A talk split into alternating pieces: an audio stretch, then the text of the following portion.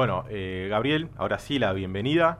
Y por ahí preguntarte algo un poco, no queremos meternos tanto en cuanto a la invasión, lo, específico, sino un poco los orígenes o las tensiones que llevaron a este conflicto para entenderlo, ¿no? Y, por ahí la actualidad del conflicto en sí respecto a otros actores de, la economía y la política internacional. Por eso, por ahí a mí se me ocurría arrancar eh, con esta pregunta que está más orientada a la cuestión de tantas sanciones impuestas a Rusia, ¿sí? Eh, tanto en hidrocarburos como en el comercio, eh, también esta confiscación de bienes que está ocurriendo, que desde ya es bastante polémico, ¿no? Porque algunos sí, otros no. Preguntarte, ¿China qué lugar puede llegar a ocupar? O en realidad, Rusia, ¿qué puede ir a buscar a China para sostener un poco más en el tiempo este conflicto? Bueno, ¿cómo andan? Ante todo, Bienvenido. Un gusto estar acá. Sí. Incluso he citado una entrevista eh, que me hicieron ustedes en enero del año pasado. Sí, lo vio en tweet. Que justamente advertíamos ya de que se iba a poner brava la cosa en Ucrania con la asunción de Biden. Así que bueno, eh, ya, me siento como en casa. Dicho esto, bueno, a ver, el conflicto este en términos técnico-militares, por así decirlo, cuando pasa un conflicto a un, momento de enfrentamiento técnico-militar, tenemos que ubicarlo en 2014, ¿no? Si bien bajo un formato híbrido, en el sentido que no interviene directamente tropas rusas en territorio ucraniano, pero lo cierto es que después del golpe eh, contra Yanukovych en 2013, el golpe pro-occidental y el Euromaidan, sostenido también y apoyado por protestas de los sectores prooccidentales en Ucrania, que son muchísimos, sobre todo en el oeste, ¿no? o mayoría en el oeste de Ucrania. Después de ese, golpe que destronó a Víctor Yanukovych, que era el partido de las regiones, ese partido más filorruso, del sureste, esas regiones más prorrusas, lingüísticamente rusas, culturalmente rusas, históricamente más ligadas a, Rusia. Eh, entonces, después de eso, y después del referéndum eh, en Crimea que le dio, le otorgó la legitimidad, por así decirlo, aunque no reconocida obviamente por Occidente, pero lo que consolidó el dominio ruso sobre Crimea, se dispara esta guerra civil en el Donbass, en Donetsk y, Lugansk, donde los insurgentes de estas repúblicas populares separatistas son apoyadas indirectamente por, Moscú, esta guerra civil, en esta Ucrania fracturada. Desde ahí vemos sanciones a Rusia muy fuertes. Pero el gran cambio, y que uno empieza a ver justamente, y esto tiene que ver con la pregunta, hice este rodeo por eso, es que ese conflicto que eh, para mí dispara lo que yo defino como una guerra mundial híbrida y fragmentada a partir de 2014, porque se empieza a involucrar grandes potencias, bueno, después podemos profundizar un poco en este concepto, como parte de esta transición de poder, acelera a su vez las alianzas China-Rusia y los acuerdos China-Rusia. Acuerdos que ya habían empezado en 1997, en el mismo año que empieza la expansión de la OTAN, fíjense. Y en ese acuerdo, en ese momento ya empieza un acercamiento China-Rusia. Después se consolida en 2001 con la Organización para la Cooperación de Shanghái, primera institución de... Después lanzan en conjunto los BRICS, ¿no? En 2009, después de la crisis del 2008, de, que golpeó Occidente, lanza China y Rusia esta entidad, ¿no? Brasil, Rusia, India, China y después Sudáfrica, como decía, potencias emergentes que se levantan. Y después, justamente por 2014, fíjense que se profundiza esta Organización para la Cooperación en Shanghái, entre India y Pakistán. Eh, hay un acuerdo entre Rosneft, la empresa petrolera rusa, Gazprom la de gas, entonces la otra la petrolera, estatal, por 270 mil millones de dólares para proveer hidrocarburos a, China. También eh, esos también eh, va relacionado con, con el intercambio de gas se, empieza a multiplicar el comercio. Juntos también empiezan a idear este, esta cuestión de una arquitectura financiera distinta, ya previendo esta posibilidad de que Occidente, Estados Unidos lo saque del SWIFT y que, bueno, la hegemonía todavía que tiene el dólar, a pesar de la crisis de hegemonía de Estados Unidos, pero ese, poder importante que tiene a nivel monetario financiero no, le afecte tanto.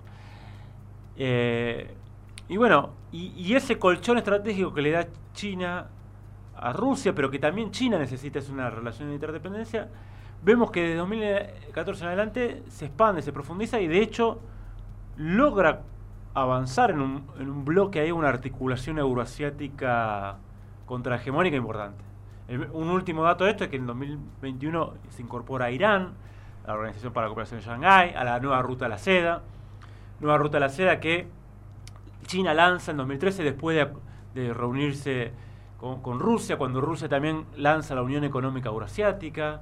Es decir, es un proceso eh, muy fuerte y bueno, justamente China eh, le a Rusia, le da el colchón estratégico que necesita para soportar las sanciones y soportar y ir a un conflicto donde a primera vista parece un conflicto Rusia-Ucrania, pero que en realidad se articula y un conflicto de fractura en Ucrania de guerra civil, ese conflicto interestatal y después un conflicto más global entre potencias, donde además la segunda y tercera potencia militar, China y Rusia, sí. están unidas en el corazón de la gran masa continental euroasiática, lo que no, es poca cosa, ¿no?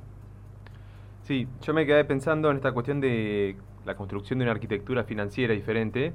Y justamente estos días cuando bueno se anunció lo de sacar las empresas rusas del SWIFT, ¿no? que esto tiene un impacto muy fuerte en el, en el comercio internacional ruso, eh, bueno, se empezó a ver esta cuestión de decir, bueno, eh, China empezó, no, recuerdo bien cómo era la, noticia, pero bueno, que empezaba a comerciar petróleo con Rusia mediante yuanes y que no sé, me acuerdo que otro país también empezaba a decir, bueno, comerciar... Eh, la ah, India.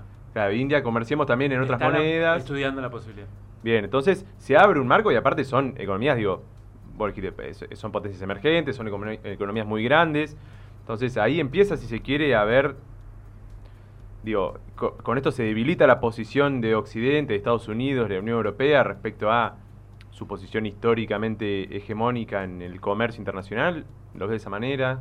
Bueno, hoy la potencia comercial del mundo es China, ¿no? Desde hace ya, desde 2013 creo, que ya es el principal exportador de bienes y servicios. Eh, aunque bueno, eh, obviamente Estados Unidos tiene su importancia, Europa, pero de hecho China ya es el principal socio comercial, además de Rusia por supuesto, de 145 países en el mundo, que incluye nada más y nada menos, por ejemplo, países como Alemania o a países como la India ahora. Claro. Nada más y nada menos. Y después, a ver, este movimiento empieza hace muchos años en China la idea de ubicar al yuan como una moneda global. Hoy es la cuarta divisa en intercambio. Todavía tiene un problema China que no abrió su cuenta capital. Pero no la abrió tampoco porque no se le quiere, no quiere, quiere tener la suficiente fuerza para que no se le meta las redes financieras del norte global a coparle el sistema financiero chino. Entonces se la va abriendo a poquito y, que, y, administra los flujos financieros todavía, eh, bueno, de forma muy eh, con un control estatal muy fuerte. Pero fijémonos lo siguiente, justamente en 2014 lanzan en Fortaleza, en Brasil, en pleno conflicto, ¿no? cuando se dispara de Ucrania, cuando China lanza también, eh, bueno, un año antes la nueva ruta de la seda, en todo ese proceso expansivo en Eurasia, se lanza el Banco de los BRICS y el Fondo de los BRICS, en Fortaleza, en Brasil, en 2014. Algo que Estados Unidos vio muy mal, ¿no? que en su patio trasero le lancen una nueva arquitectura financiera, proto arquitectura financiera, porque en gestación, ¿no? pero que eclipsa al Banco Mundial, el FMI. Después China lanza el Banco de Inversión, el Banco Asiático de Inversión e Infraestructura. El BAI. El BAI, que tiene un peso enorme en Asia, eh, queda fuera de Estados Unidos, pero incluso se meten con un porcentaje minoritario potencias europeas y hoy por hoy ha eclipsado completamente en Asia al Fondo Monetario Internacional, al Banco Mundial o al Banco de Desarrollo Asiático. Entonces, otro dato que vimos con la ya de 2018 que China lanza un petro un cambio de petro-yuanes. Está el volumen del comercio de petróleo mundial que maneja lo que representa China, que, bueno, se incentiva este intercambio en yuanes. Como vos decís, ya Rusia y China vienen trabajando en 2014 y cada vez más su intercambio es en yuanes, rublos, Eh, y eso ha avanzado muchísimo. También ahora apareció esto de la India, que como la sanción, la India necesita importar petróleo. La India es un socio histórico de Rusia. Rusia siempre le vendió armas a la India y, tiene una posición muy fuerte la India en la relación con Rusia. Bueno, eh, aparece diciendo, bueno, si no puedo comerciar en dólares, lo pudo hacer en, en yuanes. El yuan, después de la guerra, no se devaluó. Porque muchos especulaban a ver a ver qué poder tiene esta moneda. Entonces, si el conflicto de Ucrania, si era todavía una moneda débil, donde la, la- la gente huye, digamos, en los momentos de crisis, ¿no? de, los activos más riesgosos, de ciertas posiciones en moneda. Bueno, no, al contrario, se mantuvo Se muy mantuvo. estable. Entonces, eso es todo un dato. Y después, eh, con la pandemia, que ya nosotros caracterizamos que era un, ah, se había, habíamos estado- entramos en un nuevo momento geopolítico mundial, lo que es la, la- la bolsa de valores en, China, en Shanghái, eh, y, y- y China mismo se convirtió en un, en un, mercado de activos financieros muy, muy importante. Entonces, claramente, si bien todavía eh, eh, eh, la hegemonía del dólar está, y creo que es el, el último monopolio que le queda al poder, al poder anglo-estadounidense, ya el militar vemos que Sí. está, está disputado claramente, el control de los recursos naturales también, el comercio también y lo productivo también, Claro. eh, medio de información también, porque si bien uno ve decir, bueno, acá no llega mucho todo el occidente, en otros lugares del mundo eh, está más repartido, creo que todavía le queda, pero es cierto que me parece que está dando un paso más y todo este conflicto acelera un paso más eh, en esta creación de otras estructuras financieras monetarias alternativas en detrimento de la hegemonía del dólar. Y aparte hay un problema, usar el dólar como arma pues es un boomerang. Así como puede servir en el corto plazo, si sirvió para hundir la economía de Irán, con las sanciones que le hizo Trump, o sirvió también a- para Rusia porque le pegó a Rusia en su momento fuertemente, en 2014, 2015, 2016, recién se empezó a recuperar en 2016 eh, con las sanciones. Lo cierto es que eso es un boomerang, porque vos estás rompiendo una característica central de una hegemonía monetaria que es que, gara- que garantiza sí o sí ser Claro. medio de pago, reserva de valor, ¿no? Unidad de cuenta. Cuando vos le sacás a... Una cosa es sacar a Cuba. Sí, otra cosa es Ahora, sacar cuando el país, sacás al principal exportador de gas del mundo, el segundo de petróleo, el principal de trigo, y... se La te cosa se complica. Gaby, eh, vamos a la tanda. Te- Sí, eh, yo Tirá la pregunta y vamos quería a la tirar una pregunta eso para después de la tanda. No, por ahí hablar un poco de este concepto que dijiste de lo de la guerra híbrida, desarrollarlo un poco porque me parece súper interesante eh, para charlar después de, de la Concuerdo. tanda, ¿no? Así que vamos a la tanda y ahora lo tenemos a Gaby explicando un poco más en profundidad la cuestión de la guerra híbrida, que es la nueva forma de guerra en el planeta. Radio La Plata 90.9.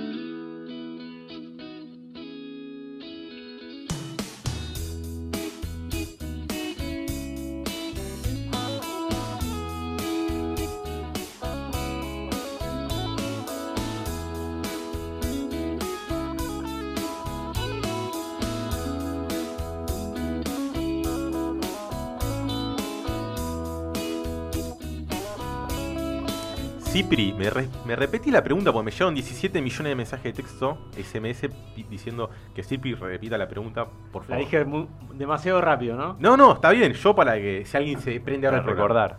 No, eh, por ahí, Gabriel, eh, este concepto que, que algo dijiste al comienzo de la entrevista y lo has hablado, lo has escrito en otros momentos y, y me parece súper interesante de esto, este concepto de la guerra híbrida. Por ahí preguntarte qué es, eh, bueno, eso, qué es. Bien. Sí, eh, justamente surge después del conflicto y en Ucrania 2014, y todo lo que eso dispara y lo que bueno, uno viene escribiendo desde ahí. eh, y sobre todo Occidente empieza a hablar de una nueva guerra fría contra Rusia en ese momento. Después se utiliza esta idea de nueva guerra fría contra China y ahora se vuelve- Pero bueno, desde 2014 en adelante se habla de nueva guerra fría. Bien. Está esa como necesidad de que resurja Claro. esa rivalidad, ¿no? Sí, que aparte es una guerra que quedó en el imaginario y que bueno, efectivamente fue así. Estados Unidos ganó. eh, o- y que queda como que bueno, eh, dos alineamientos muy grandes a partir del cual bueno hay que alinearse con, el- con Occidente, con la democracia, con el bien. Acá, perdón, una, una cuestión para, para sumar, es que estamos en un contexto totalmente diferente porque además no es que hay dos modelos tan distintos, si bien obviamente podemos pensar en, no sé, la diferencia del modelo político, ¿no? Por eso me parece que también se está hablando mucho últimamente del concepto este de autocracia como la forma de gobernar que tienen, bueno, Putin, que tiene Xi Jinping en China, ¿no? Como los Maduro en Venezuela, como el, tipo el eje del mal. Pero es diferente a lo, lo que era la Unión Soviética, que tenía un modelo económico incluso totalmente diferente. Entonces hablar de Guerra Fría es como medio Sí, anticuado, y yo lo que veo es que en realidad, ¿y por, por qué, digamos, nueva guerra híbrida? A nivel estructural, lo que uno ve, obviamente está lo mismo la condición de la guerra fría, que era la destrucción mutua asegurada, impide, ¿no? Un ataque, una guerra convencional entre potencias, nuclear, porque implica el fin de la humanidad. Pero lo que nosotros tenemos es, no tenemos un mundo de dos bloques separados, no existen dos bloques separados. Es la Eh, globalización. Claro, una- hay una profunda interdependencia donde además, si vos agarrás China, o mismo Rusia, pero sobre todo China, está en el corazón de la economía mundial. Sí. Claro. O sea, de las cadenas de valor mundiales. Eh, Shenzhen, por ejemplo, ¿no? claro, o sea, eh, es- claro, el 90% de los productos tecnológicos que, cons- que consumimos, algún componente pasa por ahí. Sí. del 90%, o sea, de- pasa por, por todo el valle del Río de las Perlas. Eh, pero además financieramente, decir, hay una interdependencia profunda, insisto, China tiene un PBI industrial que es igual a la suma del PBI industrial de eh, Alemania, Estados Unidos, Japón. 4 trillones de Sí, dólares o 4 billones en nuestro lenguaje, trillones dirían los, los- los gringos. Esa bestialidad, pero eso porque es el taller del mundo, no es que produce para los chinos. Claro. Entonces, ese gran taller del mundo. Entonces, es un mundo profundamente interconectado, interdependiente, y que además no hay dos bloques separados. En ese mundo, donde hay men- menor nivel de exterioridad, digamos, el enfrentamiento que uno empieza a ver desde 2014 es, por, un lado, híbrido en el sentido de que se combinan operaciones con fuerzas convencionales con no convencionales. Si uno ve los conflictos en Ucrania, en Siria, en Irak, en Afganistán, en Libia, en Yemen, ves que hay una combinación de fuerzas convencionales, ejércitos, formales, y fuerzas no convencionales, guerrillas, mercenarios u otro tipo de... de La, resistencia urbana, por ejemplo, se hablaba tanto Sí. estos días en- de Ucrania. O los chechenos yendo para el lado de los rusos, que son como medio unos Sí. milicianos, ¿viste? Sí. Bueno, o los mismos independentistas prorrusos de Donetsk y Lugansk, que brotan de la sociedad civil, pero que también hay grupos de poder ahí, que también se constituyen como milicias. Claro. Claro. En Siria también es claro, o- interviene Rusia en Siria con aparato convencional, capacidad de fuerza armada, pero también hay, hay milicia chiita. Desborda la lógica de un ejército regular, digamos. Claro, y desborda esa lógica de la guerra convencional, pero completamente. Obviamente lo hemos visto en otras guerras asimétricas, etcétera, pero, eh, pero acá además hay un componente muy fuerte de ciberguerra, guerra económica a través de sanciones, ¿no? Eh, eh, una guerra Comunicacional. comunicacional también, muy fuerte, de propaganda, obviamente, que es parte de todas las guerras, pero que antes había más capacidad de, bueno, estamos viendo algunas reacciones para, no sé, prohibir RT, Mm, pero como que hoy la información circula mucho más, digamos, es más difícil bloquearla o administrarla, administrar sus flujos. Eh, sí, todos los lawfare también, como vemos, es parte de la... Hay una guerra en todos los frentes, una guerra eh, total. Yo, de hecho, bueno, sé eh, autores chinos que, Unrestricted War escribieron eh, Guerra Irrestricta en 1999, dos generales, y ya empezaban a ver este, este cambio, este nuevo concepto de la guerra. Después Corico, un ruso, que ya empieza a aplicar este concepto de guerra híbrida. También Joseph Nye de Harvard, digamos, Estados Unidos. Todos empiezan a ver que hay un cambio acá.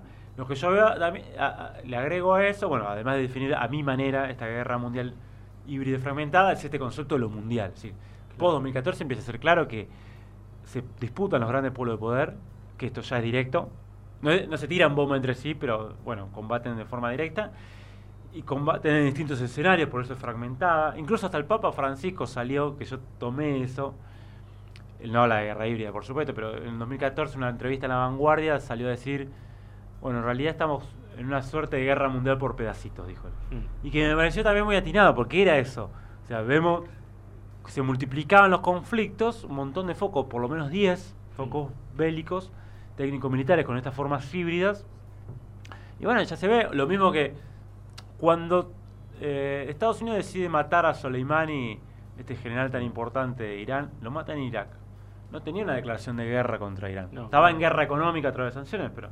Y mata a un general Sí, ¿no? alto en un rango. convoy de alto eh, a ver, el número 3 del poder de Irán, más o menos, o, o Sí. no sé, hay una discusión ahí, pero de la élite del poder. No hubo sanciones ahí. No, y claro, fue como, pum, lo mató en territorio iraquí, y Soleimani obviamente también estaba en territorio iraquí, pues chiitas, Claro. entonces bueno, es parte de esto.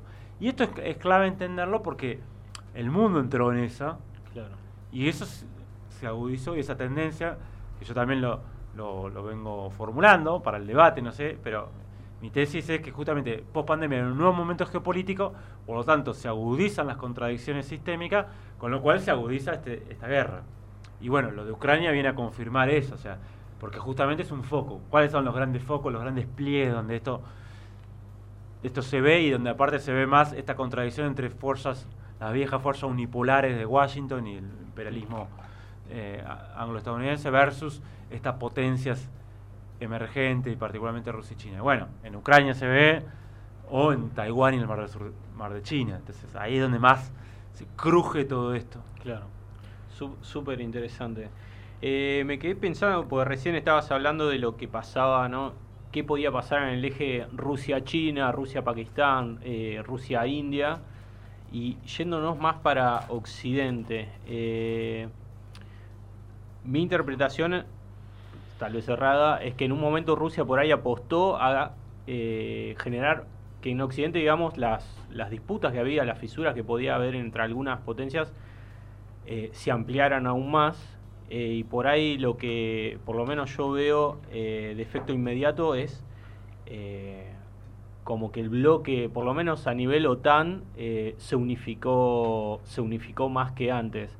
Entonces, ¿vos, vos pensás que puede, puede haber fisuras del lado occidental? ¿Podés, ¿Crees que va a pasar el efecto contrario? Gran pregunta, sí, porque una de las contradicciones que se veía era justamente al interior del norte global. O una, en, en términos concretos, uno veía una contradicción que crecía y crecía desde la guerra en Irak entre Londres y Washington y Berlín y París. La guerra de Irak, porque además en Irak, justamente Estados Unidos y el Reino Unido y la alianza que va ahí va contra los intereses de Francia y Alemania y le- lo perjudica Claro. profundamente. Por eso Alemania, eh, eh, Francia se opone al Consejo de Seguridad a la guerra de Irak, lo mismo que China y Rusia, queda eh, jugando ahí en ese ya en 2003. Entonces hay contradicción ahí, otra contradicción se ve ahí con el Nord Stream 2, este Mm. Famoso ahora gasoducto Que no sabemos qué va a pasar tampoco. que ya está construido. Está- Claro, hecho. Eso es muy increíble. fuerte porque, perdón, Cipri, Sí, ¿no? eh, agrego. Yo soy un empresario ruso, alemán, eh, ucraniano, húngaro o polaco o lo que sea de Europa, que pus, supongo que va a haber fondo de inversión de varias partes de Europa, y puse plata ahí y no hay respuesta. Está bien, un, un mes te digo, "Dale, está bien, a- sigamos el Lo juego. aguantamos. ¿Cuánto más también puede, no? Eh, los, los inversores que pusieron la plata Sí. para ese, esa infraestructura Empezás a aguantar agarrar eso. la cacerola. Claro. No Sí, también son alemanes. Exacto. Porque además, a ver, la presión contra el gasoducto Venía de antes. Venía de antes, hace 10 años, desde Sí. que arrancó. No querían saber Claro. nada. No solo por un interés inmediato de que bueno, Estados Unidos le quiere venderle el gas, el shale gas, eh, bueno, a través de barco, ¿no? Comercializar gas licuado a los alemanes, que es mucho más caro que el ruso. Ahora igual está carísimo todo, pero Sí. es mucho más caro en tiempos normales, eh, sino que además hay una premisa estratégica fundamental, mantener dividida Rusia y Alemania. Claro. claro. Que no se arme esa alianza euroasiática, porque cualquier eh, digamos, pensador digamos, estratégico anglosajón del establishment tiene eso como premisa. o Sí, sea, sí. Su peor pesadilla. Claro. Ai- Aislar a Rusia. que eh, es- Así como Rusia no puede tener la influencia, nunca, hay que sacarle a, a Rusia Ucrania para que no sea una potencia euroasiática, una potencia con proyección global, y a Ucrania que tiene que ver de Occidente. La otra premisa es impedir esa alianza euroasiática. Que ya viene planteada de Haushofer, digamos, eh, en el debate con, eh, de la geopolítica europea. Entonces, vos eso eh, tenés esa contradicción. En el corto plazo, yo lo que veo, y creo que es uno de los motivos de por qué aceleró la presión en Ucrania Occidente también y a los Estados Unidos, Eh, porque justamente le da, sí, le, le permite como volver a liderar o volver a constituirse como el, eh, el líder incuestionado Claro. de la OTAN y que y retrasar varios proyectos de la Unión Europea Mm. o del núcleo franco-alemán, que es una tener unas fuerzas armadas y un ejército propio. Mm. En una- ellos habla, vienen hablando hace años de autonomía estratégica abierta, que en realidad sacarle lo de abierto y es autonomía estratégica. O sea, que es armar complejo industrial militar, armarse fuerza armada propia. Eso ya lo planteó. Es un proyecto de De Gaulle, ¿no? Mm. Desde hace eh, muchísimas décadas, ese famoso líder francés, que justamente salió del comando conjunto de la OTAN en su momento. Eh, pero ya empezó a plantearlo Alemania también en los Claro. últimos años. Entonces, eso lo retrasó. eh, claramente fisura, o sea, esto aleja a Alemania de- y Francia de, de Rusia, o- obviamente. Sí. Abroquela ahí un, blo- un polo occidental. Pero bueno, esto es en el corto plazo. Yo lo que tengo mis dudas, a ver qué pasa en el mediano plazo, porque eh, igual esto depende, porque ya son eh, especulaciones. Sí. Eh, porque depende de cómo se va Cómo progrese todo. cómo progresa este conflicto. Pero el tema es que acá el que está pagando un costo tremendo, además de los pobres ucranianos, eh, obviamente, y, y también los costos que paga Rusia por sanciones, etcétera. eh, pero Europa es un gran perdedor en esto. Sí, sin dudas. Entonces, ¿cuánto tiempo Europa va a pagar el costo de este protectorado y esta subordinación estratégica? Yo me acuerdo que esto lo discutí en, en Cuba, en la, en la Congreso de Estudios Estratégicos, cuando presenté justo este, eh, este trabajo, el primer trabajo de esta eh, conflicto en Ucrania, nueva fase de la crisis mundial, del orden mundial, que fue en 2015, que después salió en 2016 con otro nombre eh, y con otras modificaciones y mejorado en la, en la revista Geopolítica de, de- de- de la Universidad Complutense de Madrid, pero que es más o menos el mismo trabajo. Y, planteábamos algunas de estas cuestiones y cómo ya veías un- a Alemania y Francia que se planteaba en el conflicto Ucrania de 2014 distinto de Estados Unidos. Por Claro. ejemplo, apoyando lo- lo- los acuerdos de Minsk con Rusia, Ucrania, Francia y Alemania. Claro. Esos acuerdos que todo el tiempo Estados Unidos jugó a boicotear Claro. que no le gustaba nada. Primero porque no estaba sentado en la mesa, esos acuerdos. Y además no quería. Esos acuerdos ¿no? que establecían, eh, eh, entre otras cuestiones, darle mayor autonomía a Donetsk y Lugansk, Sí. ¿no? Eh, ir hacia, bueno, frenar el conflicto bélico, bueno, etcétera, etcétera. Entonces ya lo veías ahí. Entonces yo lo que veo es que Europa está pagando mucho costo. No sé hasta cuándo. Y esto lo discutíamos en 2015, un alemán, que además eran los que financiaban en gran medida el, el evento, y, y después puso, era uno de los, no me acuerdo ahora el nombre, pero de los representantes de los tanques de pensamiento alemanes, Sí. así del establishment, ellos, no es que era un...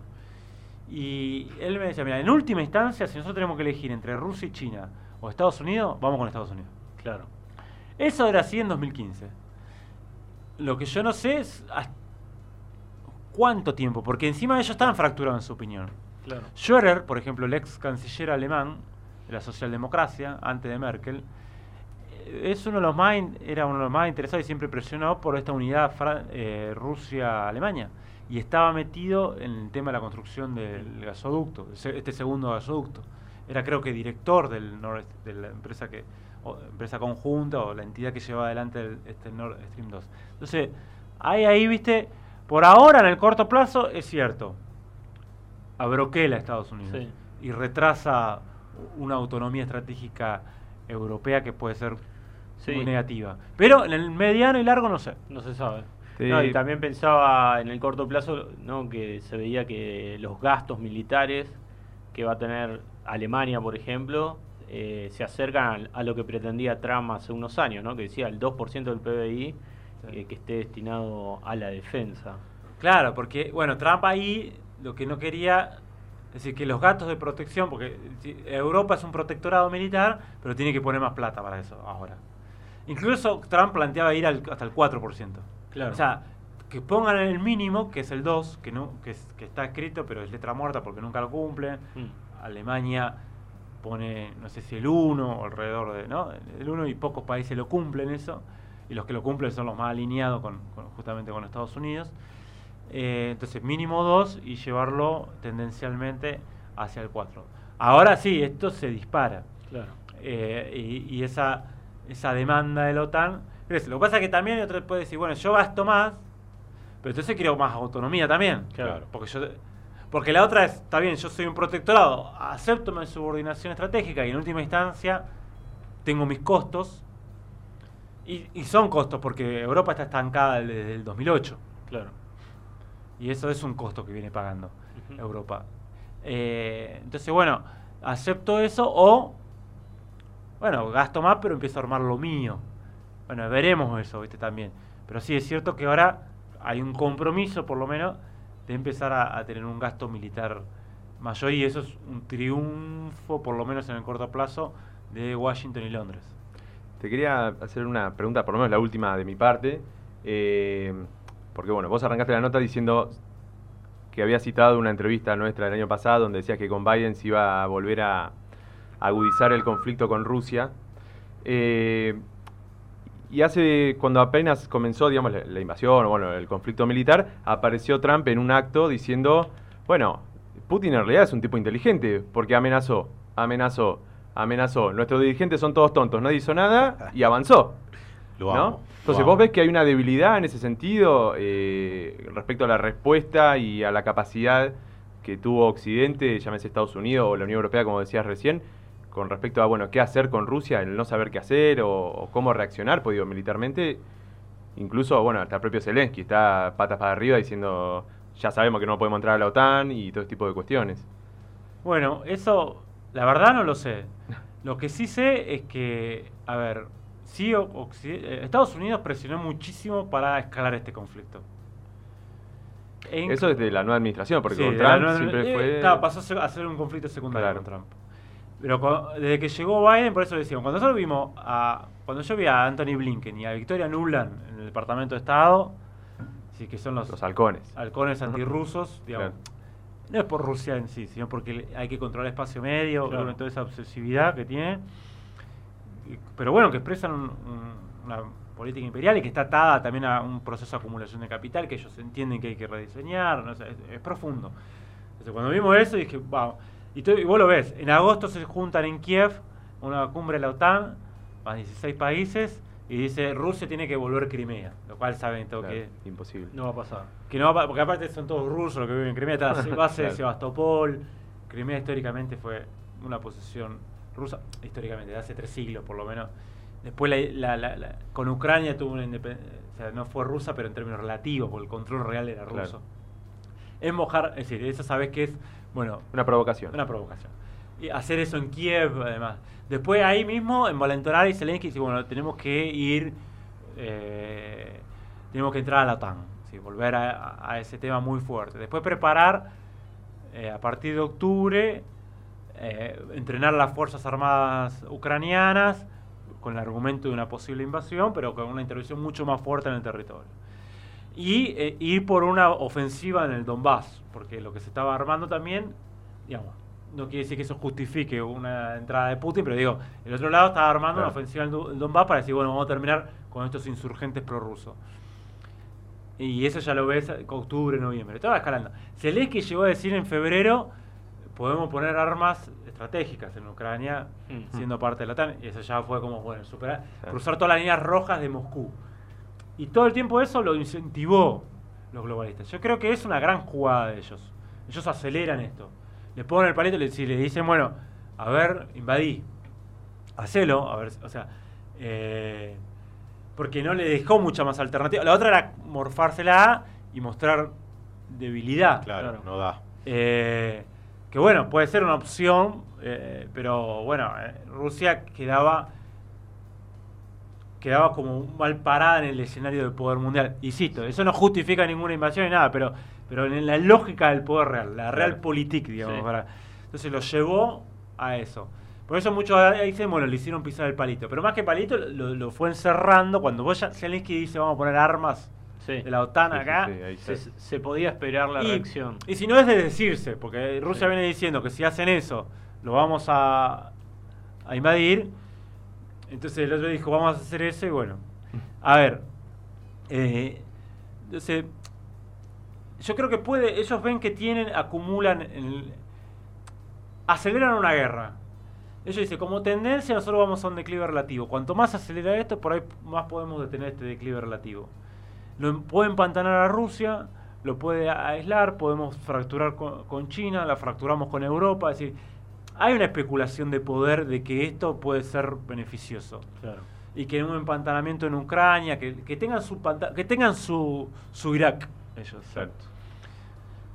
Si eso va a ser así, no sé, yo tengo mis dudas con eso. Eh, yo creo que si, si los rusos logran, en esta estrategia que están haciendo, envolviendo a toda la zona este, sureste prorrusa, logran consolidar ahí, es decir, bueno, destruyo la capacidad de defensa de Ucrania, destruyo a los sectores nacionalistas y los ultranacionalistas y los neonazis más antirrusos.